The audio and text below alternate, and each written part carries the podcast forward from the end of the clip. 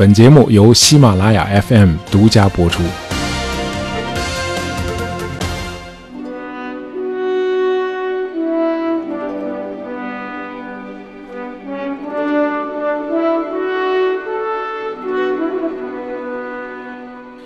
大文豪托尔斯泰在他的长篇小说《安娜·卡列尼娜》的第一章的开篇啊，写了这样一句话：“幸福的家庭都很相似啊，不幸的家庭各有各的不幸。”我们今天的故事就从一个不幸的王室家庭开始说起啊，说的是宫里的国王和太子之间的父子矛盾啊。大伙儿会说这有什么可新鲜的啊？这个宫廷里那些权力斗争在历史上是俯拾即是啊。像什么宋徽宗和宋钦宗啊，乾隆帝和嘉庆帝。不过我们今天要讲的这个父子矛盾，还真的和权力斗争无关啊。这个故事发生在今天德国的首都柏林啊。说今天德国是因为这个故事发生的时候还没有德国这个概念啊。德国是一八七一年才统一的。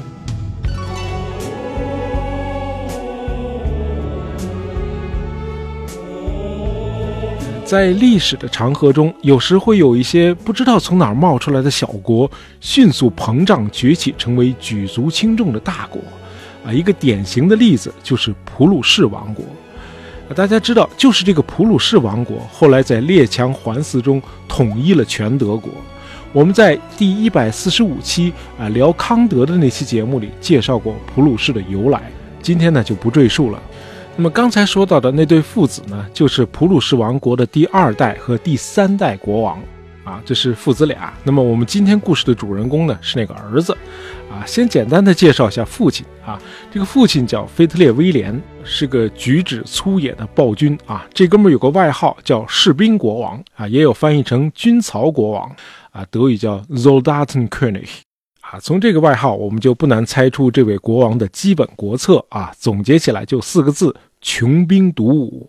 在他的治下，仅有一百多万人口的普鲁士王国就拥有多达八万人的常备军，而且训练有素，装备精良。啊，那时候有个说法，你要想在柏林和普鲁士的宫廷接洽，你遇到的全都是穿军服的人，从国王到侍臣，宫廷里所有的人都是军人。那么，如果站在老国王的立场上啊，我们对他的先军政策也能或多或少的抱一点理解的同情啊。这个普鲁士王国的地理位置很不理想，它身处中欧平原，四周全是危险的强国。东面是巨无霸俄国，北面是18世纪的欧洲壮汉瑞典，西面是路易十四锻造出来的欧陆第一强国法国。那么南面是神圣罗马帝国里最强大的奥地利，哎，这个普鲁士所处的这个环境确实很尴尬。不过尽管如此，这个老国王对军国主义的痴迷也达到了癫狂的程度。可是他的儿子腓特烈王子啊，似乎正好和他相反。这个年轻的王子腓特烈是个才华横溢的音乐家。他创作过四首长笛协奏曲和一百二十一首长笛奏鸣曲，啊，古典音乐之父巴赫对腓特烈王子的音乐天赋也极为推崇。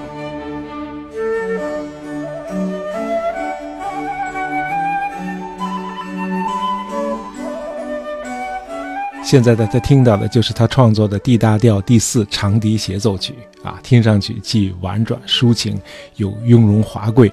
十八世纪欧洲宫廷的画面一下子就浮现在我们眼前了。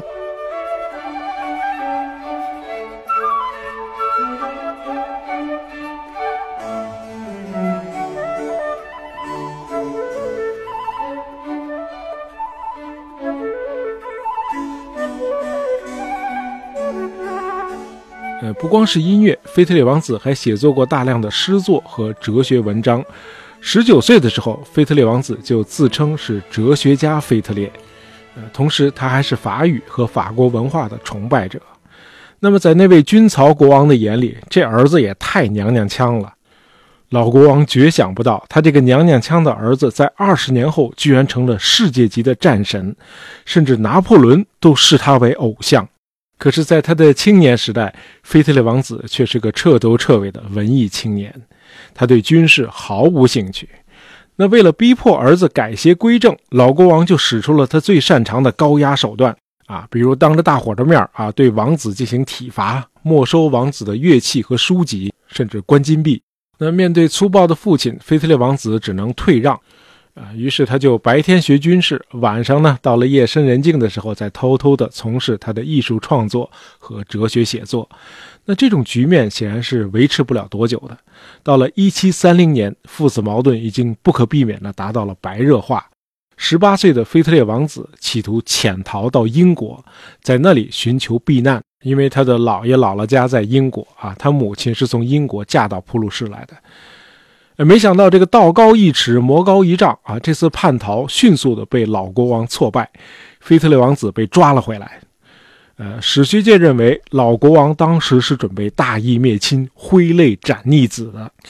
可是冷静下来一想，这国家还得有人接班呀！啊，这儿子是讨厌，可他也确实聪明啊，学什么都是一学就会。于是呢，老国王就把怒火转向了跟随王子一同潜逃的一位青年军官的身上。这个年轻人叫 Hans Hermann von Katte。老国王下令将这个年轻军官卡特斩首示众。呃，当时腓特烈王子被关押在一座城堡里啊，这个牢房的这个窗户很高。那为了能够够到窗户，王子就让两名狱卒把他举起来。腓特烈王子把双手伸到窗外。对着被绑赴刑场的好友卡特大喊：“对不起，因为我让你受到了极刑。”卡特对着牢房的窗户回答说：“王子殿下，这样的事我愿意为你做一千次。”腓特烈王子与这个卡特之间的关系到底有多亲密啊？我们不得而知。总之，卡特被处死后，腓特烈王子几乎变了一个人，他不再反抗了，开始忠实的履行王子的职责。从此，他的人生戴上了面具。他说：“他就像一面镜子，镜子不能够成为他自己，只能反射出他人的景象。”爱哲学的人讲出来的话就是不一样。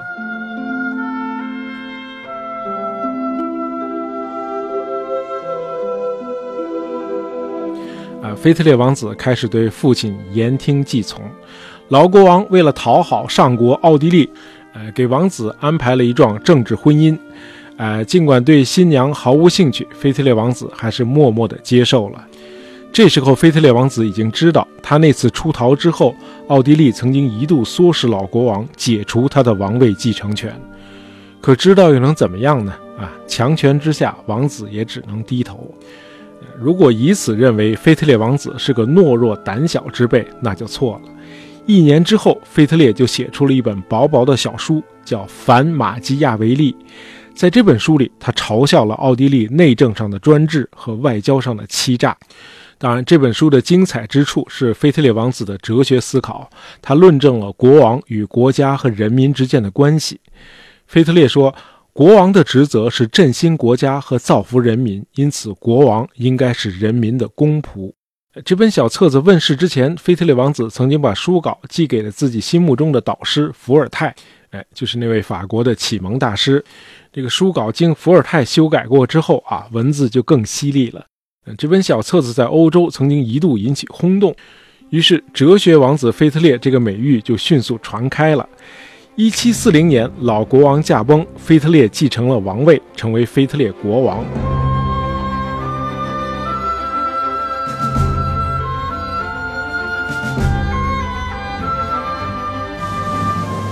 谁也没想到，仅仅七个月以后，腓特烈就对奥地利动手了。他趁着奥地利和土耳其之间的战事刚刚结束，亲率普鲁士军队发动闪电攻击，一举攻占了奥地利最富庶的地区西里西亚。啊，整个欧洲都愣了，那不是个哲学家王子吗？怎么还动手啊？而且一出手比我们这些大老粗还猛。呃，五年后，腓特烈又通过一次巧妙的伏击战打败了卷土重来的奥地利军队。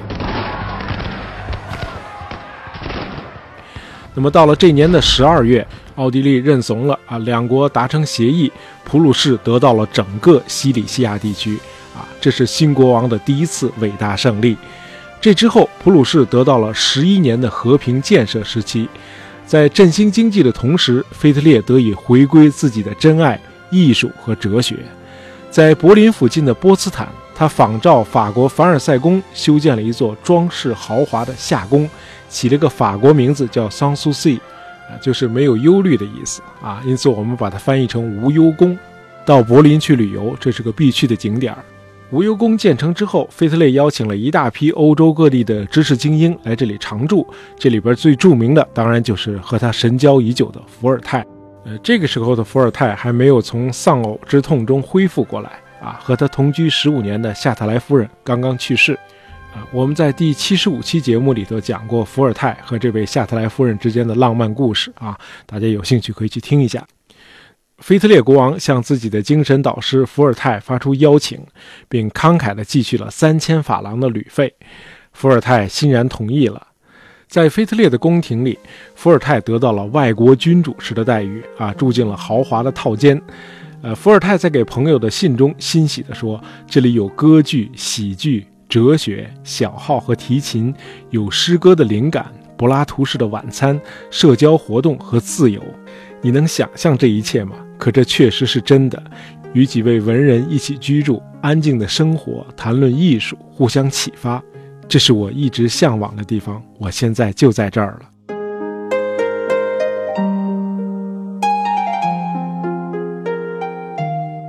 伏尔泰在他的信里，同时也证实了一个传说，就是腓特烈国王只邀请男性宾客住在无忧宫。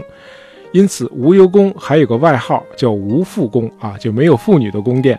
呃，建成后的四十年里，腓特烈的王后只来过一次无忧宫，无论是在这里还是在柏林，国王和王后一直都处于分居状态，啊，这当然引起了人们对国王性取向的猜测。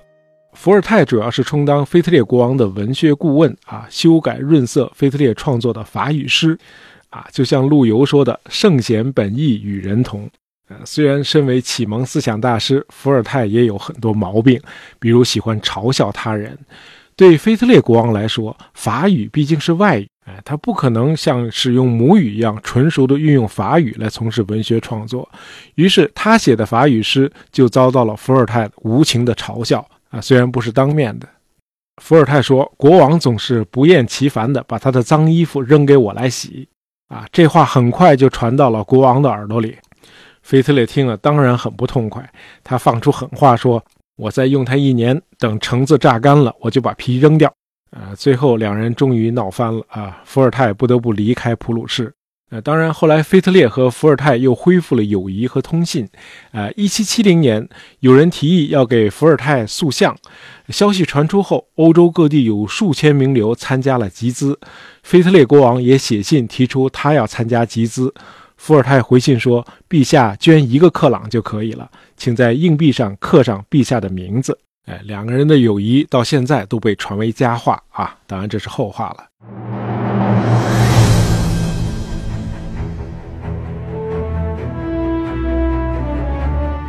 和自己的精神导师不欢而散之后，腓特烈再次从哲学家国王转变成了战争国王，这就是著名的七年战争。啊，这场战争虽然确立了腓特烈世界级战神的地位，呃，在战略考量上，腓特烈却犯了一个重大的错误。呃，他很不明智地与英国结成了盟友，这就触怒了正在和英国争夺海外殖民地的法国。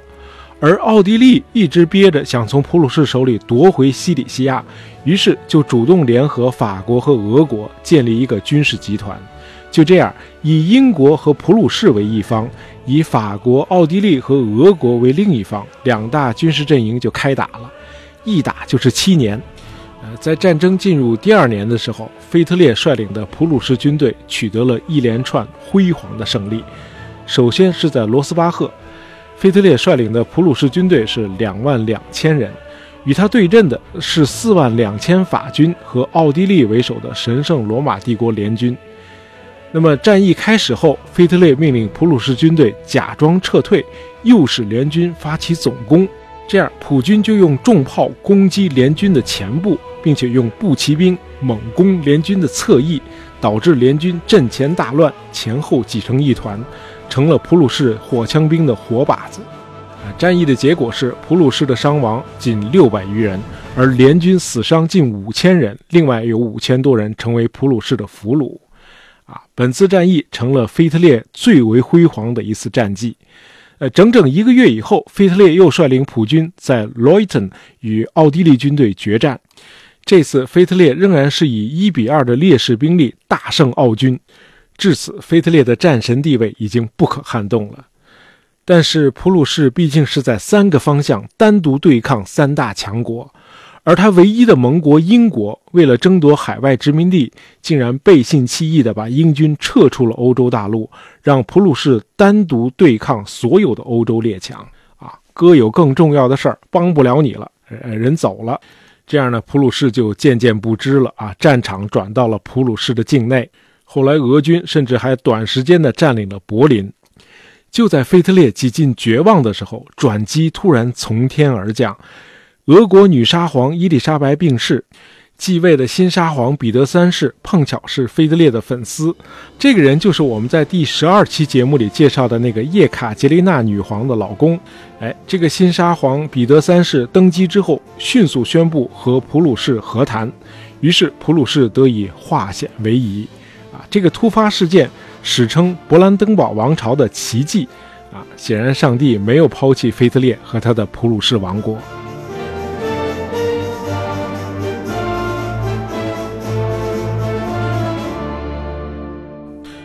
七年战争可以算作是一场规模有限的世界大战，啊，英国几乎在各个殖民地都击败了法国，未来的日不落帝国基本上成型了。而他的盟国普鲁士虽然人员损失惨重，国库也打空了，七年战争却让他从一个不起眼的小国一跃而成为欧陆举足轻重的列强之一。可以说，百年之后，普鲁士有能力统一全德国，就是这个时候打下的基础。也正因为如此，腓特烈在历史上被称作腓特烈大帝。这就让我想起了一个问题：什么是伟人？衡量伟人的尺度是什么？纳粹头子希特勒总是拿腓特烈大帝和他自己做比较，认为他们俩在各个层面上都很相像。两个人小时候都酷爱艺术，都受到父亲的严酷打压，执政之后都给国家带来了翻天覆地的变化。执政方式都是事必躬亲，都受到了全民的热爱。两个人后来也都和各大强国同时发动战争，以至于四面受敌。甚至在纳粹快灭亡的时候，纳粹宣传部长戈贝尔又给希特勒找到了一个他与腓特烈大帝的相似之处。一九四五年四月十二日，就在苏军发动柏林战役的四天之前，美国总统罗斯福突然去世了。据说当时戈贝尔兴冲冲地对希特勒说：“这不是勃兰登堡王朝奇迹的重演吗？按照东方人的说法，您就是腓特烈大帝的转世啊，说明咱们肯定会转败为胜的。”当然，今天我们都知道这个预测纯属个人想象。希特勒可以自认为他与腓特烈大帝有很多神秘的相似之处，这是因为他有意屏蔽掉了他与腓特烈大帝之间更多的不同。腓特烈终其一生都是个世界主义者，而不认可希特勒那样的民粹主义。腓特烈是个真正的哲人，他的著作里充满了理性主义的光辉，丝毫看不到希特勒那种浪漫主义的狂热。另外，这两个人之间最大的不同就是腓特烈的宽容和人道主义情怀。他治下的普鲁士在欧洲大陆上率先废除了刑讯逼供。当时的普鲁士也是欧陆上罕见的拥有有限出版自由和实现宗教宽容的君主国家。好，今天的节目就到这儿。本期节目是由我们的听友 Haken Koitz 亲 X 点播的，希望你喜欢。喜欢大爷杂货铺的朋友，不要忘了订阅我们的专辑。当然，也希望你能够在朋友圈里推荐一下我们的节目。感谢大家收听，咱们下期再见。